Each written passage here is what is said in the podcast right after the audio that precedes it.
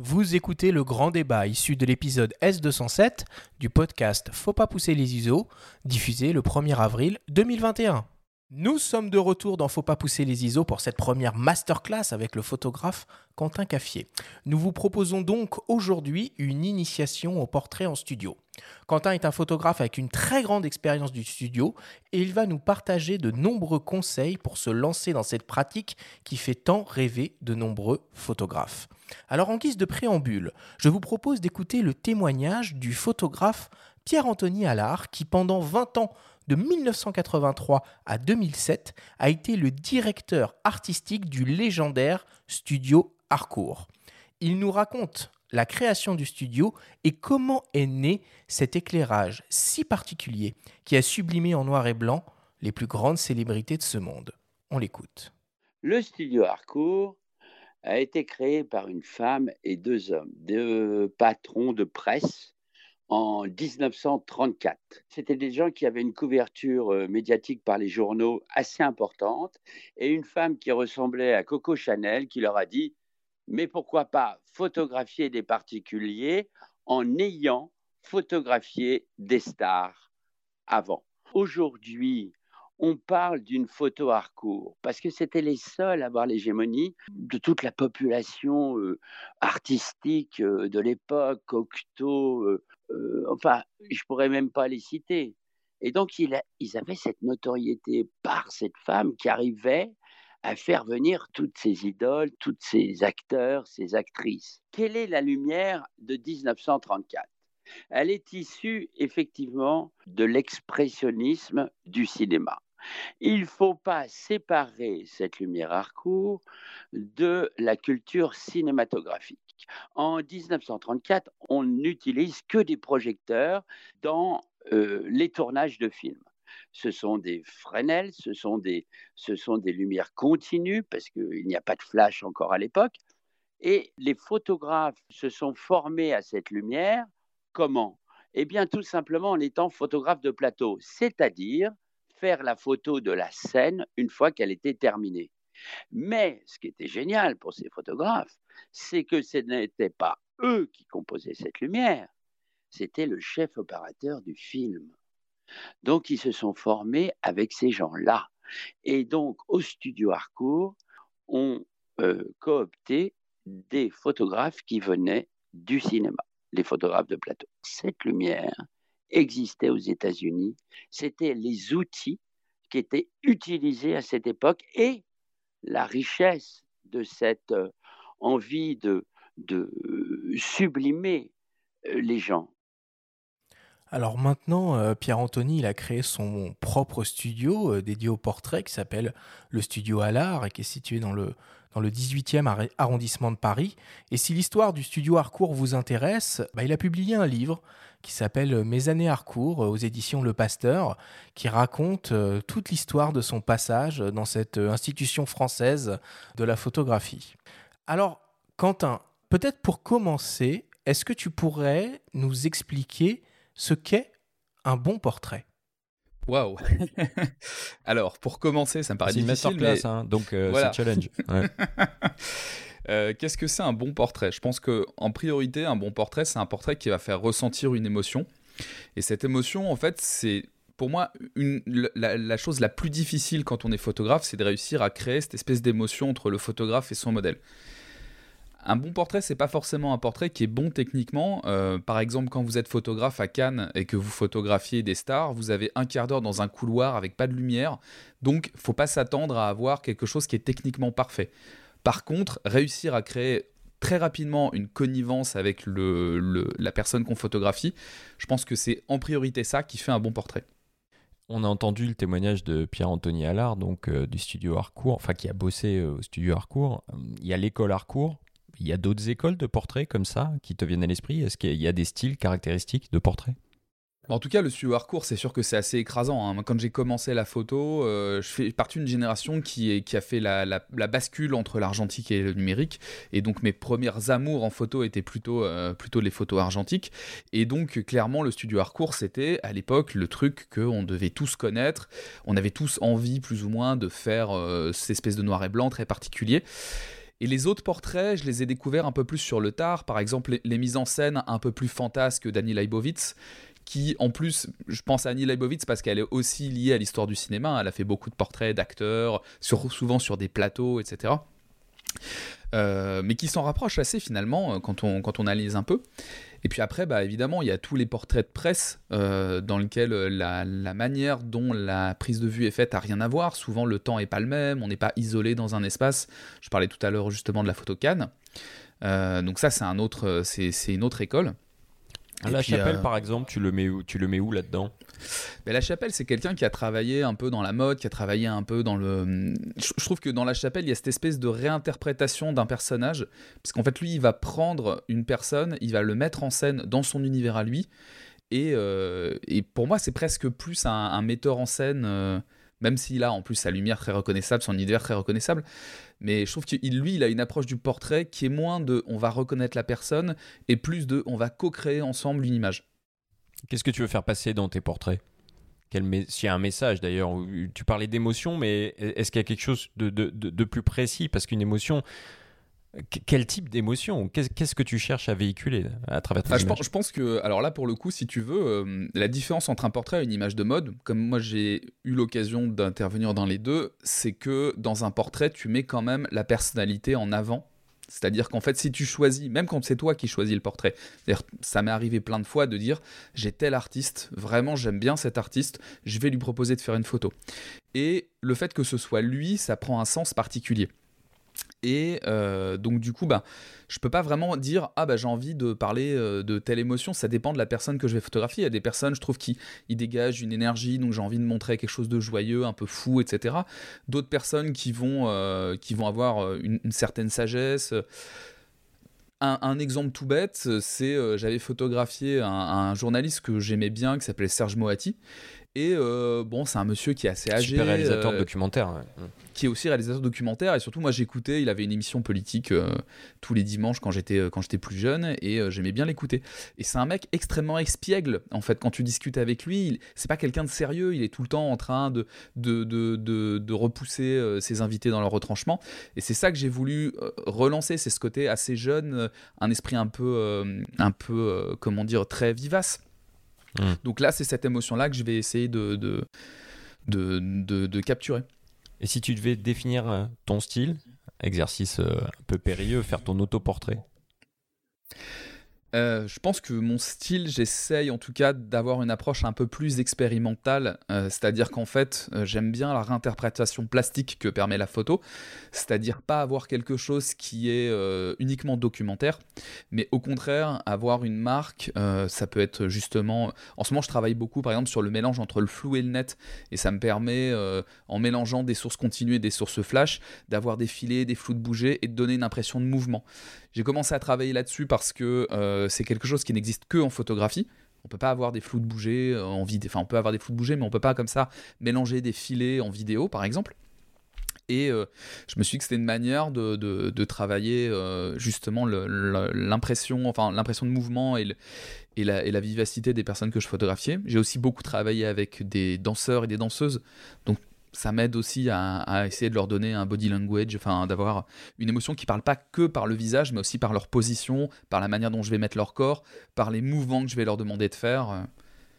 Donc voilà, aujourd'hui je dirais que c'est ça. Et puis souvent on m'associe à la couleur parce que paradoxalement, moi je, viens plutôt de la photo argentique noir et blanc, c'est vraiment mes premières amours, c'est ce que j'ai fait euh, beaucoup quand j'étais à l'école, je travaillais que en argentique et beaucoup en noir et blanc, et quand j'ai commencé à faire du numérique et de la couleur, je voulais pas juste être le mec qui fait du noir et blanc et qui veut refaire la même chose en couleur, j'ai commencé à me dire non mais il y a un vrai langage euh, sémiologique par rapport à la couleur, et donc non seulement j'ai commencé à mettre des fonds colorés, mais en plus j'ai beaucoup teinté mes lumières. Donc c'est vrai que ça, donne des images qui peuvent être parfois très saturées, assez complexes, qui s'inspirent pas mal de la pop culture, euh, de, vieux films de science-fiction, de choses comme ça. Et euh, du coup, bah, ça se ressent dans mes portraits. Et en l'occurrence, je vais répondre à la question que vous m'avez pas encore posée, c'est que du coup, ça, pose la question de est-ce que un photographe de portrait, il doit d'abord euh, faire reconnaître la personne qui photographie, ou est-ce qu'il doit aussi y mettre son style?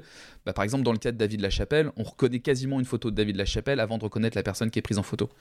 Ça aurait pu être la réponse à qu'est-ce qu'un bon portrait, finalement? Je sais pas si ça rend le portrait meilleur. Je pense que, tu vois, on parlait d'école. À tes yeux, en tout cas, aux yeux de, de celui qui l'a fait. Ouais, mais en fait, on parlait d'école photographique. Moi, ce qui m'intéresse sur le portrait, c'est qu'il y ait une rencontre artistique entre deux personnes. Euh, quand on est musicien, on se pose pas trop la question. On peut, par exemple, avoir euh, une super image, euh, enfin, un, super projet en disant Moi, j'aime bien ce que tu fais en musique, toi, t'aimes bien ce qu'on fait, on fait un duo. Ça n'existe pas trop en photo parce que bah, les photographes peuvent difficilement travailler en duo. Par contre, ce qui nous reste, c'est des vraies collaborations artistiques. Ça m'a amener moi à travailler avec des musiciens par exemple. Et en fait c'est super parce que eux ils vont avoir un univers musical. Et moi j'ai une liberté créative de leur proposer une déclinaison visuelle de leur univers musical. Et ça c'est un type de portrait que vraiment j'adore faire. Alors évidemment, quand on parle de, de, portrait, il y a une notion qui est, euh, qui est fondamentale, c'est la relation qui existe, qui doit exister entre le, le photographe et son modèle. Alors avant qu'on en discute tous les trois euh, sur cette thématique-là, bah, je vous propose d'écouter le témoignage d'une photographe qui s'appelle euh, Hélène Dourlian, euh, qui est spécialisée dans la photo de boudoir et ce qu'elle appelle la photothérapie. Elle nous explique comment elle aborde les choses avant et pendant la prise de vue avec ses modèles. On l'écoute. Pour moi, mon boudoir que je fais, c'est de la photothérapie. Je travaille qu'avec des femmes. Quand elles font appel à mes services, euh, derrière, il y a toujours euh, des mots.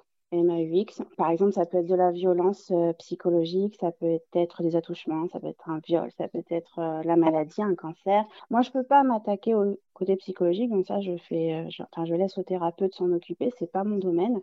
Mais j'ai remarqué que quand on travaille l'image du corps sur une femme, ça nous permet de reprendre confiance en nous. À mes yeux, quand on porte des vêtements, on se met une espèce de on est quelqu'un d'autre, voilà. Et quand on est en lingerie ou en nudité, on est nous-mêmes, en fait. On est vraiment face. Euh, enfin, en tout cas, voilà, on est euh, nu. Donc, euh, du coup, je trouve que, voilà, c'est, on se révèle plus facilement quand on est nu. Ce que j'essaye de révéler, c'est leur véritable personnalité. Parce qu'on a toujours une, une, facette qui est un peu cachée de nous et que c'est notre vraie valeur. Et elle est souvent cachée. Donc, du coup, c'est celle-là que je vais chercher.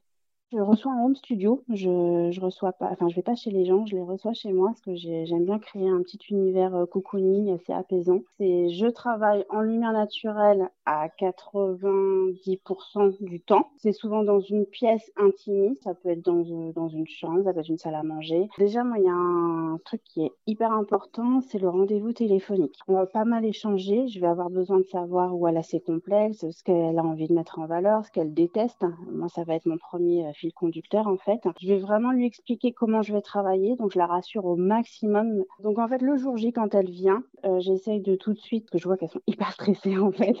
je ressens et du coup j'essaye de les mettre, de les mettre à l'aise. On va papoter devant un café, un thé. Ça, ça dépend si je fais appel à une maquilleuse ou pas. Euh, je crois que ça se fait vraiment quand on commence euh, à sélectionner les ensembles ensemble. Je n'impose rien en fait. Je, leur dis de venir avec tout ce qu'elles aiment. Et puis là, il y a déjà une première relation qui va se mettre en place en fait. Ça se fait vraiment tout doucement. En règle générale, je leur demande de porter, euh, enfin de venir avec un ensemble où elles se sentent super à l'aise. Et on va commencer avec ça. Et au fur et à mesure que je la rassure, que je la guide, oui, parce que ça, c'est vrai, je la guide énormément. Alors, je ne vais pas montrer, par exemple, une image pour euh, lui dire, bah voilà, tiens, reproduis ça. Non, parce que je m'adapte aussi à sa morphologie, à son caractère. Euh, c'est peut-être une femme timide, donc il y a des poses que je ne vais pas faire tout de suite. Euh, donc en fait, je m'adapte vraiment à ce que je ressens aussi. Ça, c'est super important. Je montre beaucoup mes photos. Je suis quelqu'un qui a aucun souci pour montrer mes photos pendant mes séances. Donc, à chaque changement de pose, on prend, prend quelques, on va quelques secondes bah, pour analyser ce qu'on vient de faire, pour qu'elle puisse me dire bah, ça j'aime pas ou ça j'aime, etc. Et puis pour me guider si elle veut qu'on aille plus loin, euh, peut-être sur des poses plus sexy ou voilà, ça dépend de vraiment euh, qui j'ai en face de moi aussi. Alors si vous voulez en savoir plus euh, sur le travail d'Hélène et sur sa photographie de boudoir comme elle l'appelle, elle vient de publier un ouvrage qui s'appelle les secrets de la photo euh, de boudoir euh, aux éditions Erol. Alors on l'a bien entendu, évidemment, c'est une, euh, démarche photographique et de portrait bien particulière. Toi, Quentin, comment tu travailles avec tes modèles? Quel type de, de relations tu essayes de mettre en place? Comment tu les diriges? Alors c'est vrai que quand je suis en studio, je pense qu'elle a dit quelque chose, Hélène, qui est très vrai, c'est le temps qu'elle passe avant de prendre des photos, c'est-à-dire euh, prendre un café, discuter, euh, essayer par exemple de, regarder les tenues, parce que ça arrive souvent, euh, soit j'ai par exemple des, gens qui vont venir avec leur propre tenue, ou alors il y a une styliste qui est venue apporter des tenues, et commencer ensemble à co-construire les images et à dire qu'est-ce qu'on va faire, c'est un temps qui est extrêmement important pour créer justement cette relation qui va ensuite bah, mettre la personne en confiance. Il y a quelque chose de entre photographier quelqu'un, là, le cas d'Hélène, elle photographie des gens qui n'ont pas l'habitude d'être pris en photo, donc qui ont besoin d'être rassurés, qu'elle peut, qu'elle doit emmener. Euh, moi, c'est un peu différent dans le sens où j'ai souvent des personnes qui ont l'habitude de faire des photos, et ce qui est difficile, c'est que eux ne soient pas dans une routine. C'est-à-dire qu'ils font, ils font énormément d'images, donc ben, en fait, euh, qu'est-ce qui va faire qu'ils vont faire quelque chose avec moi qui n'est pas ce qu'ils font d'habitude? Et donc, bah, pour les sortir de leur zone de confort, il y a plein de techniques. Ça, ça, peut être justement par la technique de lumière, ça peut être par le fait de les faire bouger, ça peut être par la discussion qu'on va avoir. Ou par exemple, je vais leur dire, bah, moi j'ai cette vision-là euh, de toi, euh, qu'est-ce que t'en penses? Est-ce que ça te parle? Est-ce que ça t'intéresse qu'on aille dans cette direction-là? Et ça, c'est d'ailleurs même des choses qui peuvent commencer avant la séance photo, en fait. Hélène nous disait qu'elle montrait ses images euh, au sujet qu'elle va photographier. Toi, tu montres ton travail ou justement pour les sortir un peu de la zone de confort ou pour les, surprendre ou pour aller vers autre chose, tu, tu ne les montres pas? Je les monte assez facilement, j'ai pas vraiment de problème avec ça. En studio, on travaille souvent en connecté. Donc en fait, euh, on va avoir l'appareil qui va être branché sur un ordinateur avec un écran de retour. Euh, ça m'arrive assez régulièrement d'orienter l'écran de retour justement vers la personne pour qu'il voit un peu au fur et à mesure. Et puis, euh, je le fais à partir du moment où je suis content des réglages, c'est-à-dire je suis content de la lumière, je suis content de ce qui commence à arriver. Et là, je vais lui tourner. Au tout début, quand je suis en plutôt en expérimentation. Je préfère pas lui montrer parce que si au début elle aime pas ce qu'elle voit, je dis la personne, ça peut être un homme hein, bien sûr, mais si la personne que je photographie n'aime pas ce qu'elle voit, elle risque de se crisper un peu. Donc j'attends quand même d'avoir un résultat pas mal et après je le partage. Et ça, c'est vraiment un avantage qu'a eu le numérique, c'est que bah, sur un argentique, c'était absolument impossible de montrer. Et il n'y avait pas ce côté un peu itératif où je peux lui dire, par exemple, regarde, tiens, ça, cette pose-là, j'aime bien. Ça, je trouve que ça fonctionne moins bien dans ce qu'on veut dire. Est-ce qu'on peut essayer de retravailler plutôt dans cette direction-là?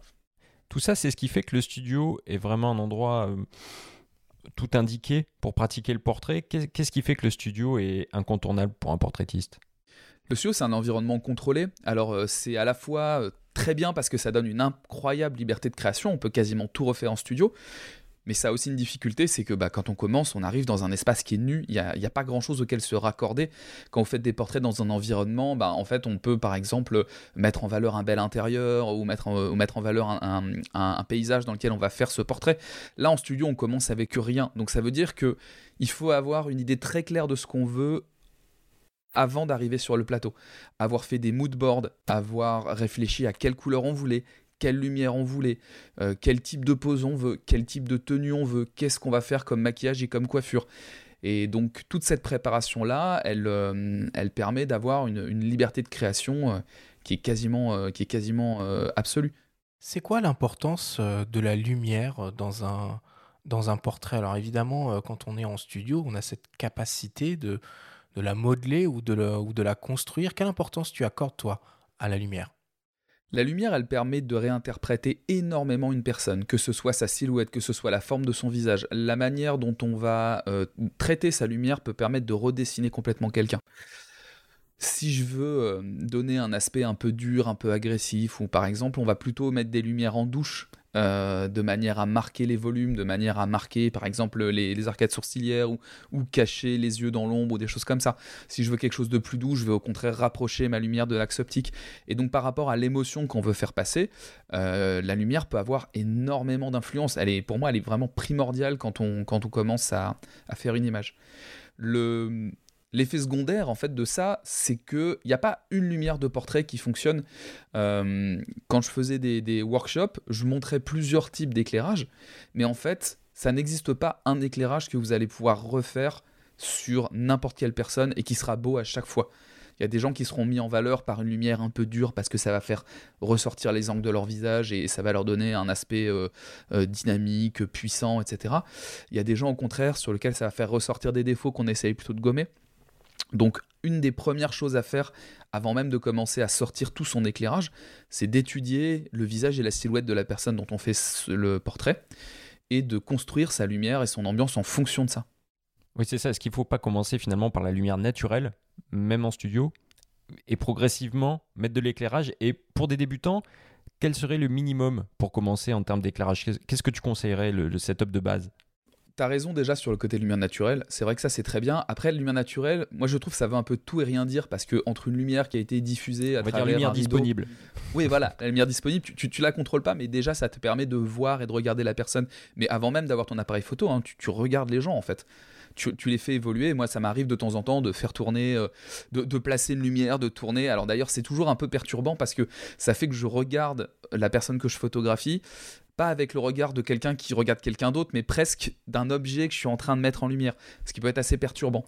Euh, pour commencer, je dirais justement le piège, c'est d'essayer de mettre plein de sources différentes pour avoir une lumière qui est très complexe. Euh, par exemple, une lumière à la Harcourt, euh, etc. Je commencerai pas par ça, je commencerai par une seule source qui peut être avec un accessoire, une boîte à lumière, qui peut être un parapluie, qui peut être un bol beauté, qui sont des accessoires qui sont pas très chers, assez faciles à se procurer et assez faciles à utiliser et à regarder tout ce qu'on peut obtenir rien qu'avec cette même source en fonction de comment on le positionne. Euh, est-ce qu'on le met loin du sujet? Est-ce qu'on le met proche du sujet? Est-ce qu'on le met proche de l'axe optique, loin de l'axe optique? Est-ce qu'on le met en hauteur? Est-ce qu'on le met à hauteur? Rien qu'en travaillant là-dessus avec le même accessoire, on peut avoir des rendus extrêmement différents. Et je trouve que ça, c'est déjà un excellent exercice pour, euh, pour comprendre comment la lumière, elle va euh, remodeler justement la silhouette et le visage.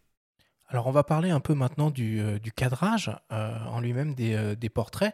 Est-ce que tu peux nous expliquer, Quentin, quel est un peu le, rapport entre la focale, les perspectives et les intentions de rendu quand tu fais un portrait? Comment tu réfléchis à ce niveau-là? Bah, je pense que, bah, à mon sens, la focale reine du portrait, c'est le 85 mm. Parce qu'en fait, on est sur une focale qui est un peu longue, qui permet d'avoir des plans rapprochés. Mais moi, j'aime bien aussi utiliser des focales longues de très loin. Euh, donc, c'est vraiment la focale reine parce que elle va obtenir, elle va permettre de limiter les déformations. Euh, le 85, en plus, souvent, c'est des, focales qui sont euh, proposées avec des grandes ouvertures qui permettent d'avoir du bokeh, du flou d'arrière-plan, toutes des petits toutes des petits gimmicks visuels qu'on aime bien dans le portrait. Après, ça dépend un peu de l'environnement parce que moi j'utilise beaucoup le 85 euh, en studio, mais quand je vais être en décor naturel, j'aime bien avoir des focales un peu plus courtes comme le 50 ou voire le 35. J'aime beaucoup le 35 parce que le 35 mm permet de d'intégrer un personnage dans son environnement. C'est un peu plus large, euh, donc on va voir, euh, on va voir dans quelle, dans quelle ambiance, dans quel décor la personne se situe. Euh, ça dépend aussi du type de cadrage qu'on veut faire, c'est-à-dire que je vais utiliser le 85 mm plutôt sur des cadrages assez serrés pour me concentrer sur l'émotion, donc sur le visage, sur l'expression du visage.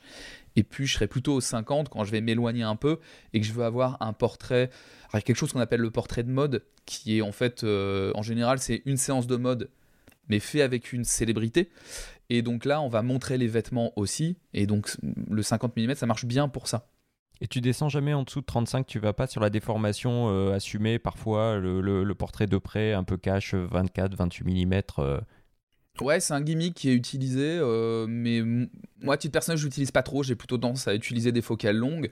Euh, pendant très longtemps, je shootais quasiment tout au 200 mm. Et en fait, ce qui est marrant, c'est que au fur et à mesure de ma pratique, j'ai élargi le spectre des focales que j'utilisais.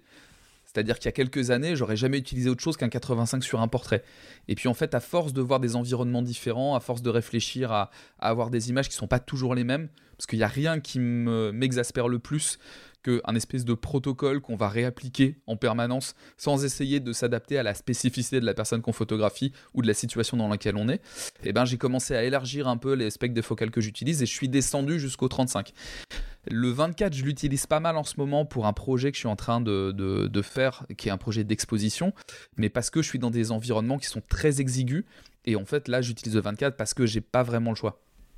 Mais ce côté euh, 24 mm de près, des formations un peu cartoon, ça a jamais été dans mon, dans mon univers, euh, dans mes références en tout cas.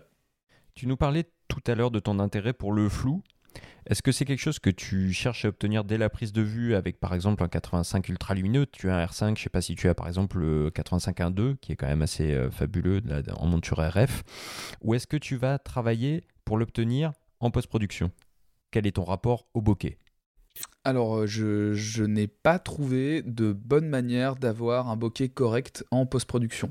Euh, pour plein de raisons. Euh, parce que effectivement, il y a aujourd'hui des plugins euh, qui permettent justement d'avoir ce flou, mais la transition du flou au net, je la trouve jamais satisfaisante. Même avec des capteurs de profondeur comme ce qu'on fait aujourd'hui sur les smartphones, je, trouve qu'il y a un rendu qui. J'allais te parler des, des, élans marketing d'Apple et de leur, de leur fameux bokeh bullshit là. Ouais, mais parce qu'en fait, je pense que le, rapport au bokeh, bon bah, vous, vous aviez fait un, un, super épisode sur les optiques à grande ouverture, justement en parlant de ce bokeh.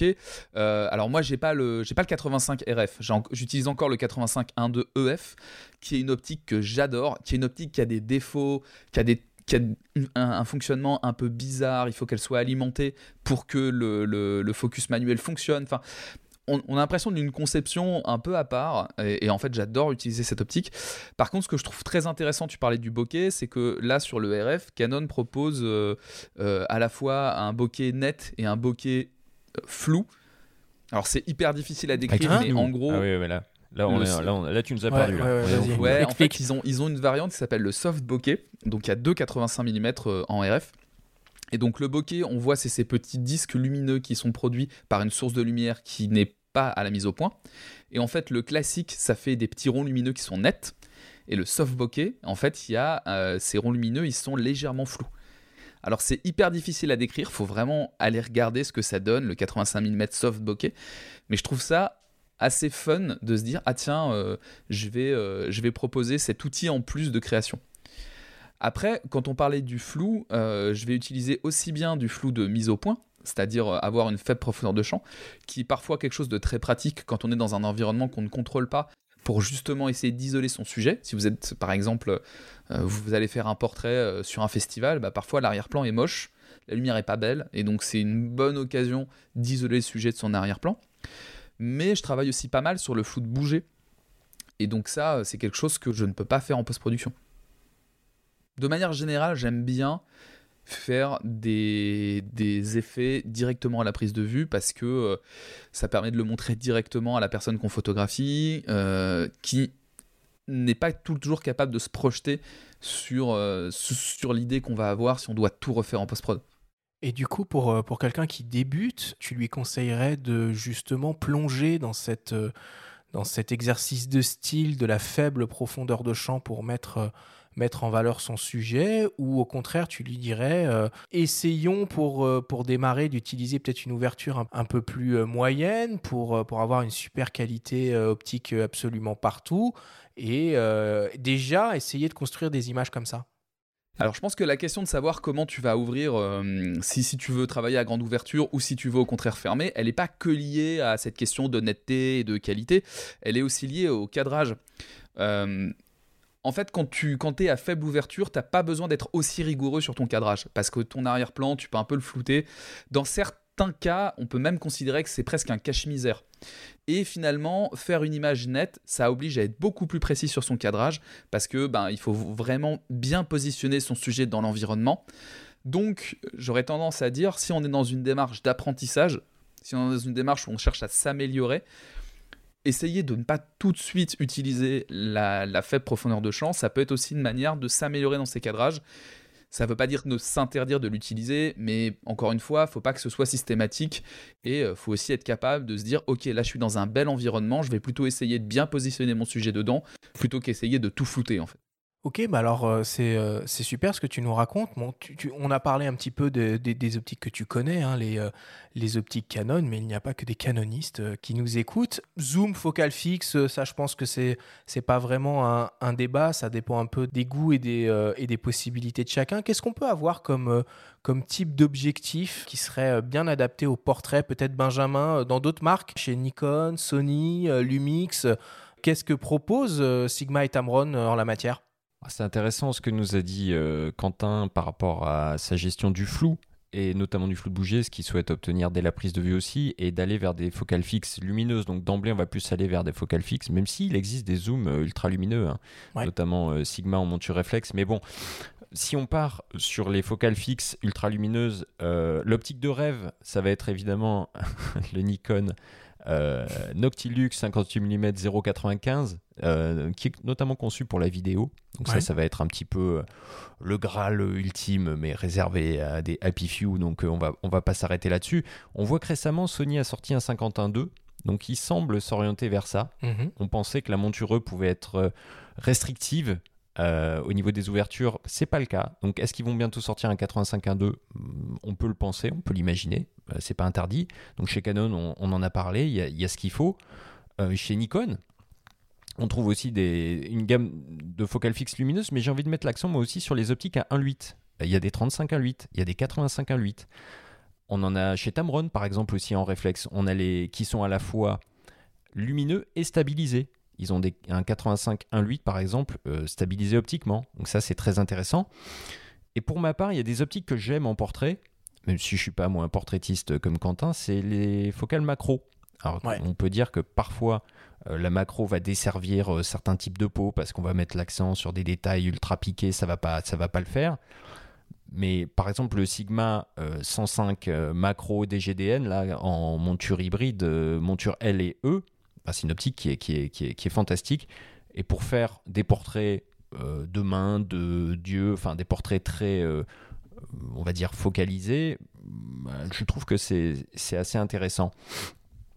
Donc euh, finalement, tous les constructeurs hein, à l'heure actuelle proposent des optiques euh, relativement euh, abordables à 1.8 et des optiques beaucoup plus lumineuses mais plus lourdes et beaucoup plus chères aussi. hein. Euh, Lumix vient aussi de sortir un 85 mm 1.8 euh, récemment. Donc vraiment, faut regarder en monturel, hein, 24-36. Donc faut regarder un petit peu du, côté des focales 1.8 si on veut débuter euh, et, goûter au flou dès la prise de vue sans se ruiner.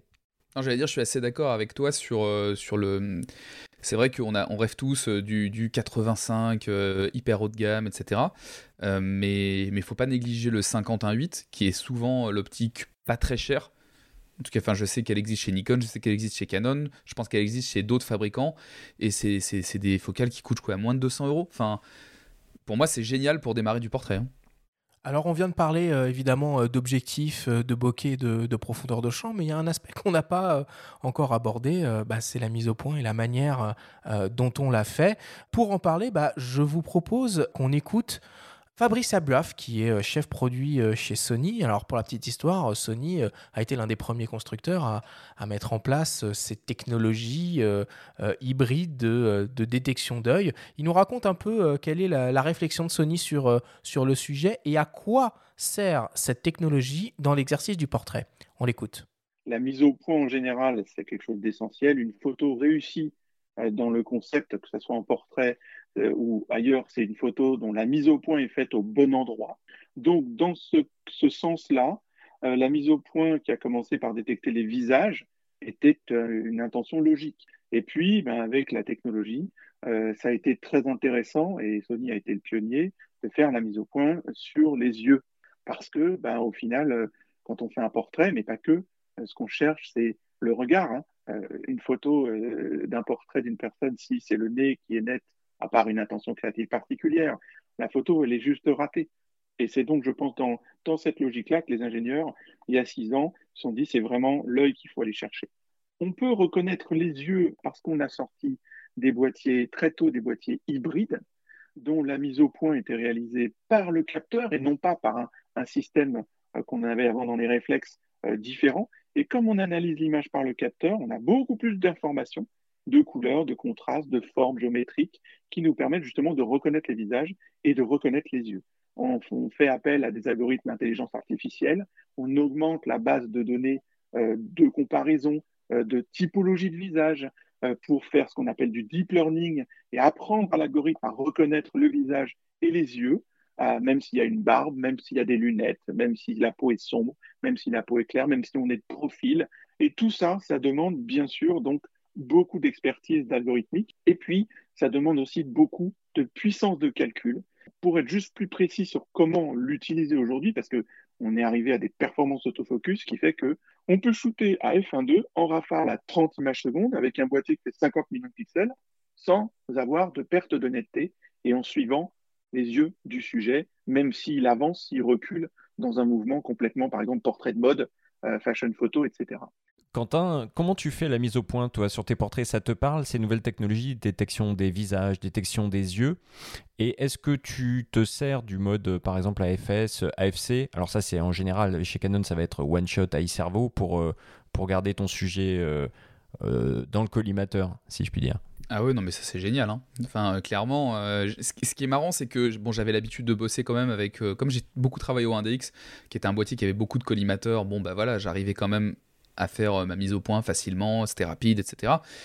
Mais alors, euh, ouais, là, quand je suis passé à l'hybride et que j'ai découvert cette fonction-là, euh, faut pas oublier qu'à 1.2, même avec le meilleur autofocus ancienne génération, enfin, à collimateur du monde, il y avait toujours des moments où le modèle il bougeait un tout petit peu. Et, et donc, j'avais la mise au point sur le nez ou sur les oreilles, comme ce que disait l'intervenant.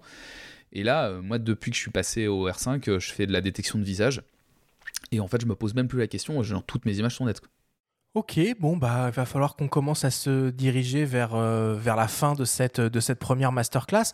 Peut-être pour euh, conclure en quelque sorte, Quentin, euh, quels seraient tes, tes cinq conseils que tu donnerais à, à quelqu'un qui aimerait se lancer dans, dans l'exercice du portrait en studio, que ce soit des conseils théoriques ou des conseils de configuration matos? Je vais peut-être reprendre déjà une chose que j'ai dit tout à l'heure, qui est euh, d'essayer déjà de travailler avec une lumière, euh, c'est-à-dire vraiment prendre le temps d'expérimenter et de prendre le temps de voir comment la position d'une lumière va énormément changer le rendu et l'expression qu'on va donner sur, euh, sur notre modèle. Le deuxième conseil, ce serait de réfléchir à qui on photographie, parce que quand on essaie de développer un travail d'auteur, je pense qu'il y a une partie aussi de, de, ce qu'on va faire, euh, de ce qu'on va exprimer en tant qu'auteur qui dépend de, de, la typologie des personnes qu'on photographie. Quelqu'un qui fait de la photographie d'acteur de cinéma, c'est pas le même photographe que celui qui fait, par exemple, le portrait de, des portraits de routiers, où j'ai vu des super des super expositions d'un mec dont je ne trouve plus le nom, qui avait photographié des truckers euh, en Australie. Enfin bref, ça ne raconte pas la même chose, et donc c'est intéressant de savoir quels sont les modèles qui vous intéressent et pourquoi est-ce que ces modèles-là vous intéressent, plutôt que de partir un peu tous azimuts? Ensuite, ben, clairement, c'est des, des, compétences euh, sociales. Hein. C'est genre euh, votre capacité à créer des liens avec une personne. Euh, c'est clairement, pour moi, pas l'assurance d'un bon portrait, mais je pense que ça fait vraiment beaucoup. Parce que c'est ce qui va vous permettre d'emmener la personne que vous photographiez dans l'univers que vous lui proposez. Donc ça, c'est très bien. Après, euh, clairement, il y a une question de référence. C'est-à-dire que je vois beaucoup de personnes qui posent beaucoup de questions techniques qui sont clairement euh, importantes. Hein.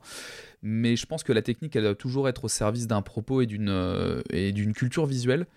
Et c'est bien de passer beaucoup de temps à aller. Moi, je suis un peu geek aussi du matériel. J'adore aller chercher euh, euh, l'optique, la fonction, le boîtier, voir qu'est-ce qui va me donner le meilleur rendu, euh, comment est-ce que je vais retoucher la peau, etc. Machin. Mais, mais par contre, ce qui me paraît essentiel, c'est d'avoir une bonne culture visuelle, c'est-à-dire se renseigner sur des photographes. Moi, j'adore Nick Knight, j'adore Nadav Kander, David Lachapelle. Clairement, c'était une grosse référence. Des portraitistes un peu plus anciens, comme comme j'en ai plus sous la main là même, euh, même Félix Nadar, euh, c'était, c'est un mec qui faisait des mises en scène incroyables. Euh. Donc clairement, la, la, la culture photo et la culture du portrait, c'est essentiel quand j'étais à l'école de photo que je m'intéressais un peu plus à la mode, bah, je m'étais abonné à plein de Mac de mode parce qu'en en fait, on peut pas faire de la mode si on connaît pas les images et pour le portrait, c'est un peu pareil. C'est vrai, c'est vrai. Oui, mais tu parlais de culture visuelle. Tu parlais. Moi, je, me souviens de l'expo Irving Penn euh, au Grand Palais. J'ai pris une claque visuelle ce jour-là. Ah non, mais c'est des classiques. Moi, je sais pas, en, ce moment, je, suis. Euh, en fait, après, tu sais, je trouve que l'exposition, c'est hyper dur de dire ça euh, dans cette période. Mais par exemple, tu vois, je connaissais. Justement, un faut peu le dire, faut le dire, faut le dire, pour que ça revienne. Je, connaissais un peu le travail de Nadaf, de, je connaissais un peu le travail de Gregory Crutzen, qui je trouvais intéressant sans plus. Et un jour, je suis à Berlin, je vois une exposition euh, où il y a des tirages hyper grand format. Et alors là, j'ai pris une claque. Et en fait, euh, bah, tu comprends le shoot à la chambre 2025, tu comprends plein de trucs. Et euh, enfin, vraiment, je trouve que parfois, c'est par l'exposition et c'est devant les tirages et devant que tu, que tu comprends le, le, le travail d'un photographe. Et voilà. Après, aujourd'hui, on a des photographes qui construisent des travaux pour Instagram, par exemple. C'est une question de génération aussi, c'est-à-dire que tu as des images qui se découvrent très bien sur Instagram, et je sais pas si elles seraient mises en valeur dans une exposition. Mais ces photographes-là, dont tu parlais, Yves Ringpen, euh, Helmut Newton, euh, c'est, euh, c'est des mecs qu'il faut, faut voir en vrai, en fait. Enfin, faut voir leur tirage en vrai.